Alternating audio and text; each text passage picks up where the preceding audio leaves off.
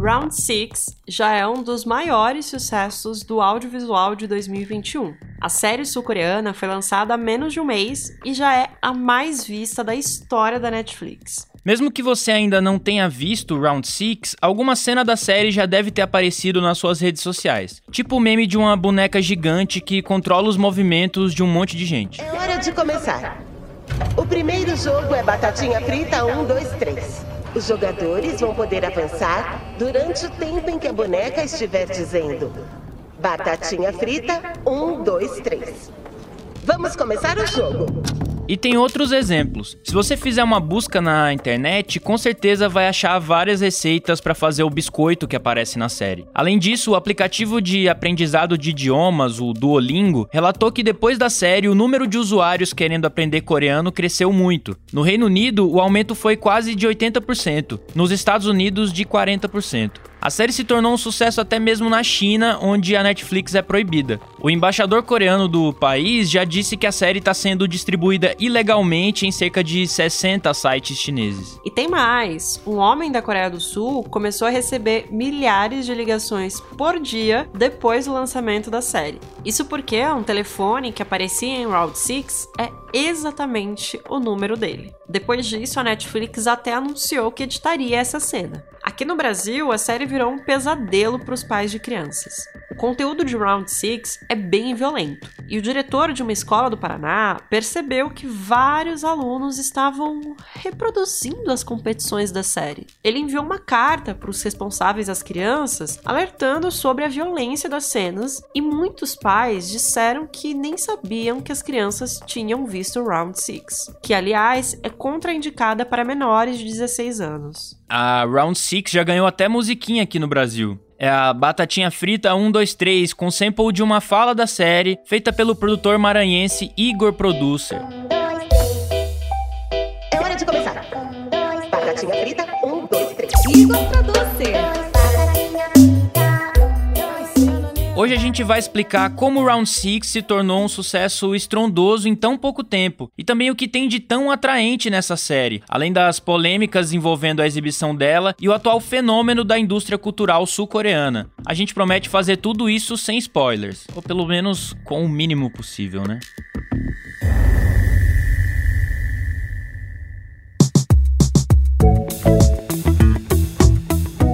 Você está ouvindo o Expresso Ilustrada, o podcast de cultura da Folha, com episódios novos todas as quintas, às quatro da tarde. Eu sou Marina Lourenço. Eu sou o Lucas Breda e a edição do programa é da Natália Silva, a nossa DJ Natinha, eleita a melhor cozinheira de brigadeiro do mundo quatro vezes consecutivas, tetracampeã.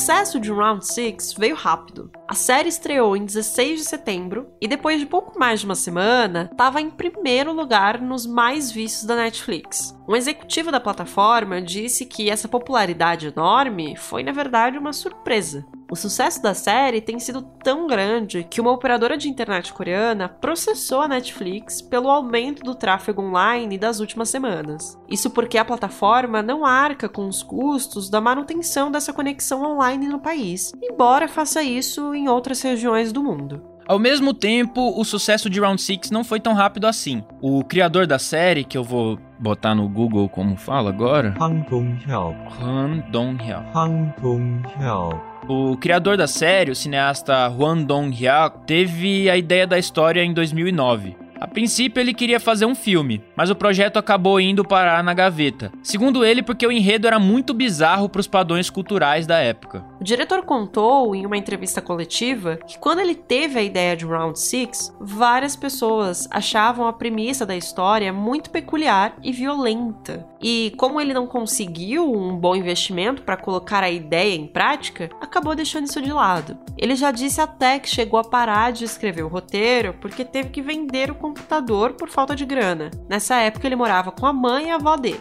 Dez anos depois, em 2019, o mundo era outro e aí o cineasta sentiu que era o momento certo para tentar de novo. Dessa vez o enredo recebeu elogios e foi incentivado a seguir em frente. O diretor da série fechou depois um contrato com a Netflix e aí adaptou a ideia para uma série. Jogador 324, eliminado. O idiota já saiu.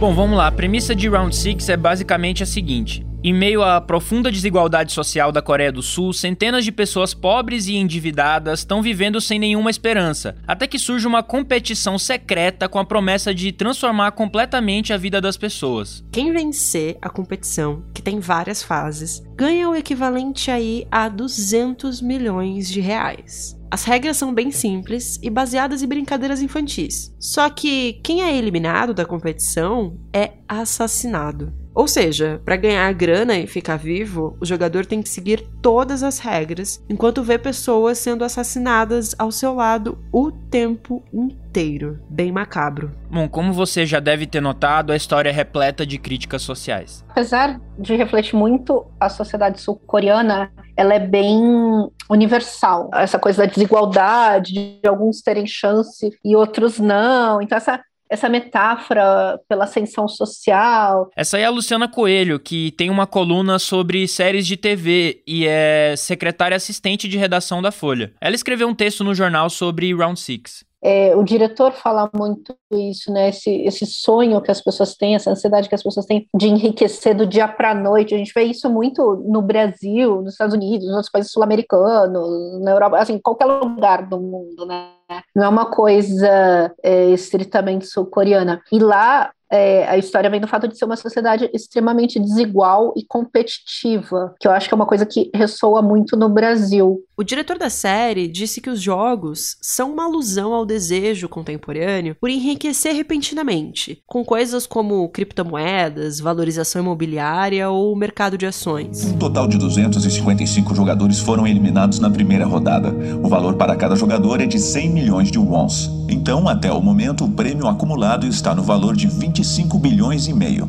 O enredo de Round 6 faz sentido em muitos lugares do mundo, mas ele tem muito a ver com a história da Coreia do Sul. Em um texto publicado na Folha, o repórter Tiago Amâncio conta como o sucesso dessa série chama atenção para a desigualdade e para a falta de esperança na Coreia do Sul. Depois da guerra que dividiu o território do país ao meio, nos anos 50, a Coreia do Sul passou por reformas e recebeu incentivos econômicos nos anos 70. Hoje, o país tem a décima economia do mundo. Em 97, quando uma crise financeira atingiu a Ásia, a Coreia do Sul se recuperou rápido, mas com algumas consequências. A crise fez com que o sistema de trabalho do país se dividisse em dois: o formal, para uma minoria bem escolarizada, e o informal, com contratos temporários e sem garantia de direitos trabalhistas. Inclusive, o protagonista da série foi baseado nos organizadores de uma grande greve por melhores condições de trabalho em 2009 na Sangyong Motors, uma das maiores montadoras do país. Essa desigualdade sul-coreana se soma às altas taxas de suicídio e à alta competitividade do país, gerando um sentimento generalizado entre a juventude coreana de que não há bons postos de trabalho o suficiente para todos que merece. Uma cena do primeiro episódio da série, por exemplo, retrata bem esse cenário. É quando os personagens da série percebem que podem morrer durante os jogos e aí decidem abrir uma votação para escolher entre dar continuidade às competições ou encerrar por ali mesmo,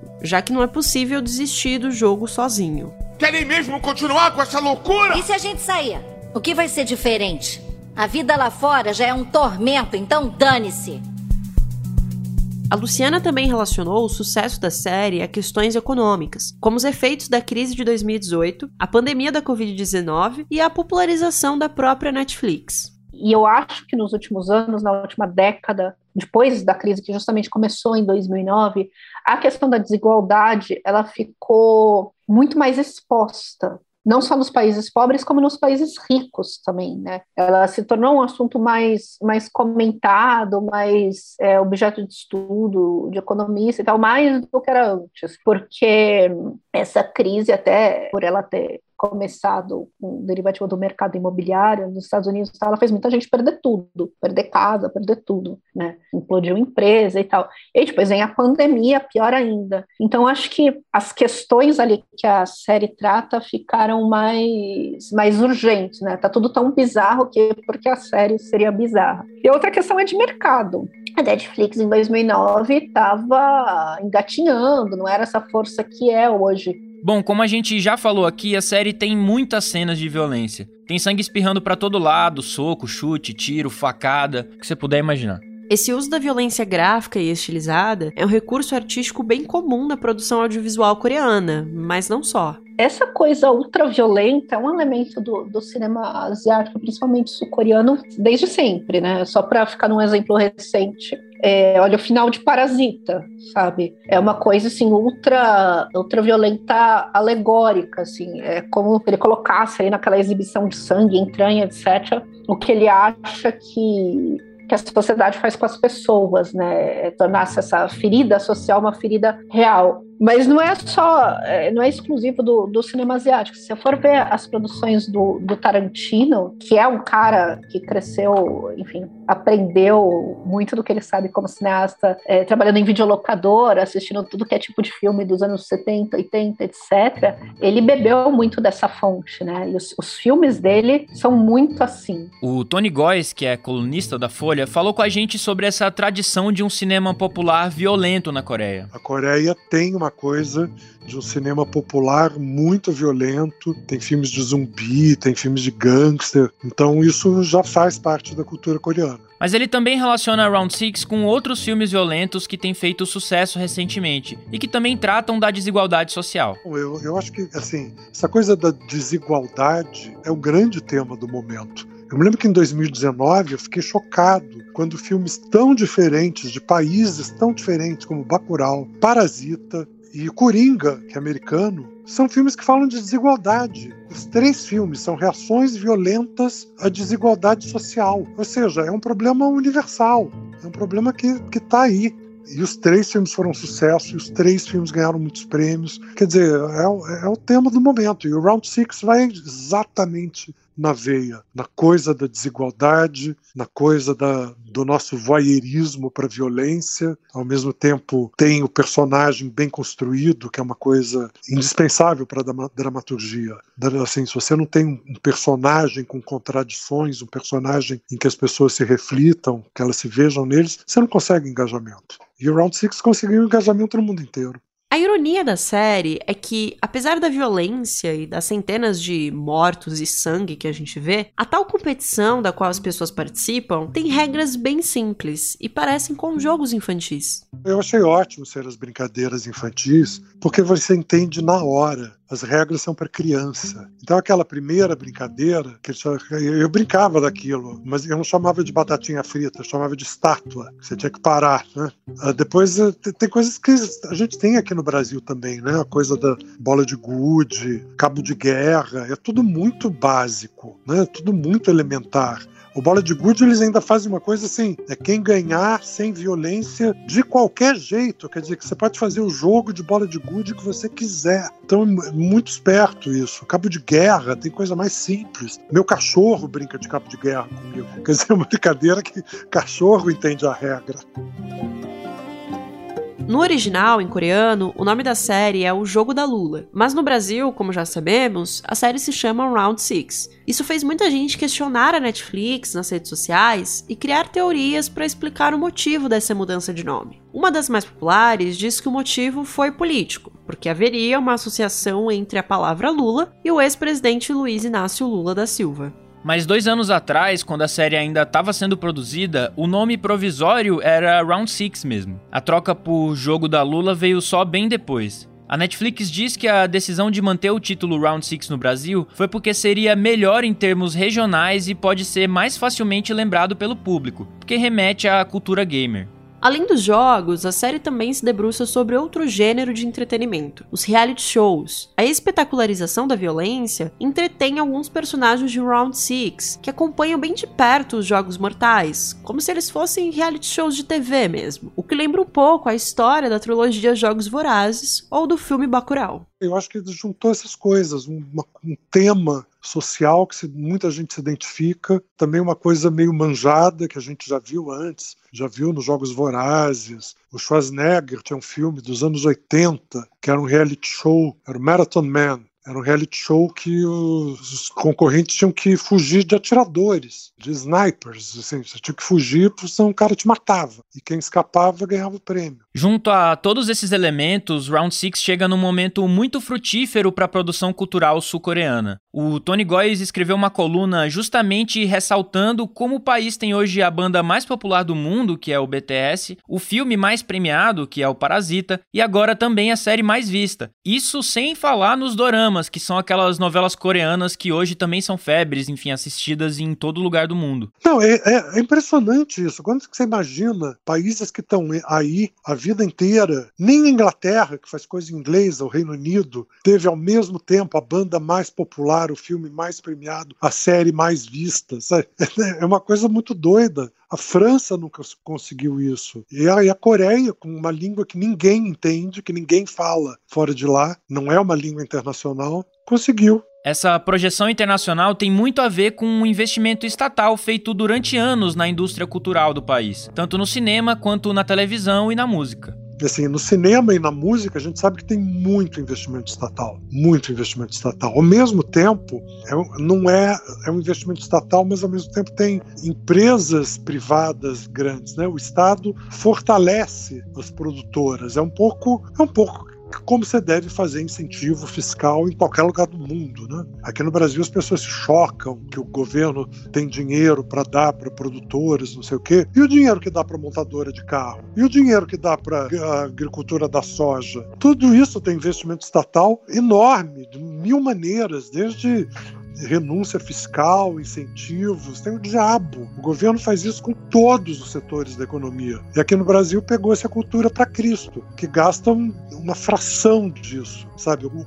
carro, a indústria de carro tem, tem renúncia fiscal tudo tem renúncia fiscal. E tanto aqui a, a cultura que virou a bola da vez. Na Coreia eles fizeram isso direitinho. Um aspecto importante dessa onda coreana é que, para fazer sucesso no exterior, não abrem mão de características regionais. Uma delas é a língua. É, o que eu acho interessante na Coreia, a primeira coisa, é que eles estão conseguindo ter um impacto global sem deixar de ser coreanos. Assim, o BTS grava em coreano. Agora eles começaram a fazer feats né, com Ed Sheeran, com artistas ocidentais, então cantam uma outra coisa em inglês. Mas eles estouraram cantando coreano. Então não é que nem o ABBA, por exemplo, toda você tem uma indústria musical fortíssima na Suécia, com produtores, gravadoras, todo mundo gravando em inglês para o mercado internacional. Você vai assistir o Eurovision, por exemplo, vem aqueles países da Europa inteira, vem o Azerbaijão, todo mundo cantando em inglês, todo mundo cantando em inglês. A Coreia conseguiu isso sendo coreana. Isso que é impressionante. Eles não deixaram de ser coreanos. E além de manter a língua, a Coreia focou o investimento em cultura na produção de massa, essas produções de caráter popular. Para o Tony, esse é outro elemento chave na popularização das produções da Coreia do Sul, um país que tem um tamanho equivalente ao de Pernambuco, mas fez com que empresas como a Hyundai ou a Samsung se internacionalizassem.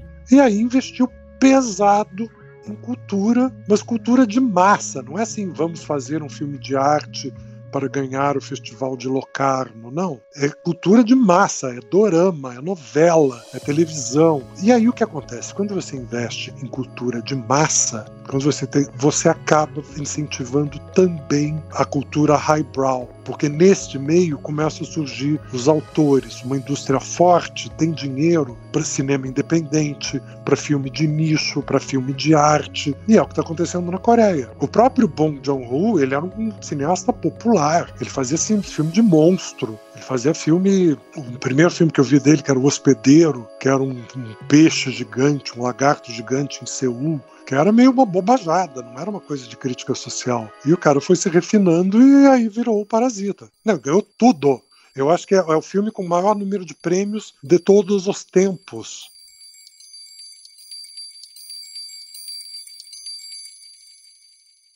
Mas antes de ir embora, fica por aí porque a gente tem as dicas da semana. Lucas, o que, que, você vai indicar pra gente hoje? Ah, eu, eu, eu, eu tenho coisas que a gente precisa falar mesmo que talvez todo mundo já saiba, mas é bom reforçar, assim, uma coisa que talvez seja até concorrência, né? Acho que não. Mas o, eu, tô, eu queria indicar o podcast do Mano Brown, o Mano a Mano, que, enfim, toda, toda quinta-feira também, mesmo dia que a gente sai, né? Complicado isso, Mano Brown. Mas dá pra assistir os dois, se organizar direitinho. Dá, dá, até porque o nosso é bem mais curto que o deles, né? Você gasta muito menos tempo ouvindo a gente. Mas o, o Brown tem se mostrado um entrevistador, assim, muito surpreendente, assim, não que, que alguém duvidasse da capacidade do Mano Brown de ter conversas de alto nível com, com personalidades como o, o ex-presidente Lula, como o técnico de futebol, o Vanderlei Luxemburgo, enfim, outras pessoas que ele entrevistou, o Drauzio Varela. Mas o que eu achei mais interessante de tudo foi a entrevista dele com o Fernando Holliday, que é, enfim, na minha, na minha visão, um, um, um momento muito interessante ali de duas pessoas que têm é, ideias muito diferentes. E o Mano Brown, ele quebra um pouco essa, essa acho que uma ideia do jornalismo de que para você retirar o conteúdo interessante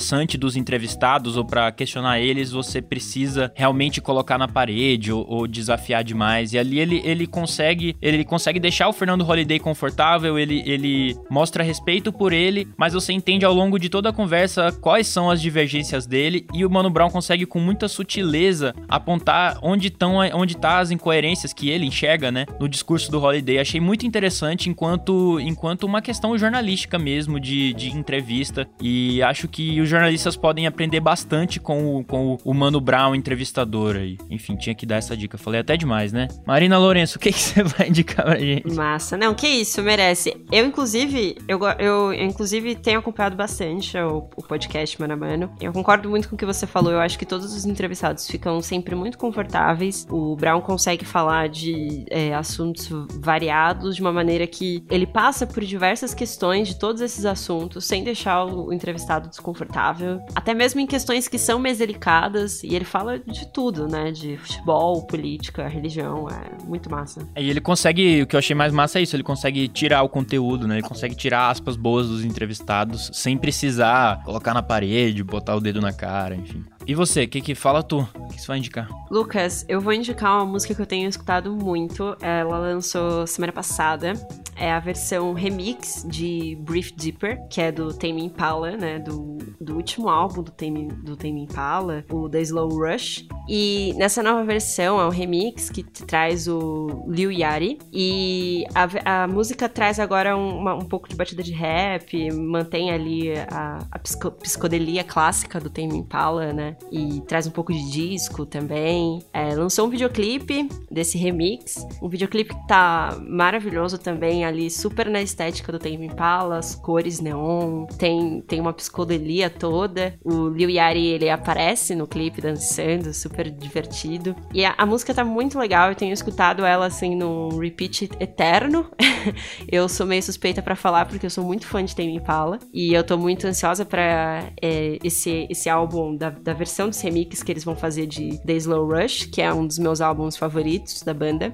E acho que vale muito a pena ouvir quem curte, porque tá muito legal e mostra um pouco do que tá por vir aí da, do, das próximas músicas desse, desse novo álbum. O Kevin Parker do Tame Impala, que é o roqueiro favorito do seu rapper favorito, né? Impressionante. Sim, sim, sim. Bom, esse foi o Expresso Ilustrado, podcast de cultura da Folha, com episódio novo todas as quintas às quatro da tarde. Eu sou o Lucas Breda. Eu sou a Marina Lourenço e o episódio de hoje tem a edição da nossa DJ Natinha, a Natália Silva. Um abraço, se cuidem e tomara que o Flamengo ganhe a Libertadores. Olha, o Lucas tá fazendo isso de propósito, porque eu sou palmeirense, né? Então, fica. Eu não vou nem falar as minhas expectativas, porque. Vamos, vamos ver, Lucas Breda, o que, que a gente vai, vai, vai estar falando depois na outra, outra semana. Show. Show. Um beijo, tchau e usem máscara. Tchau, hein?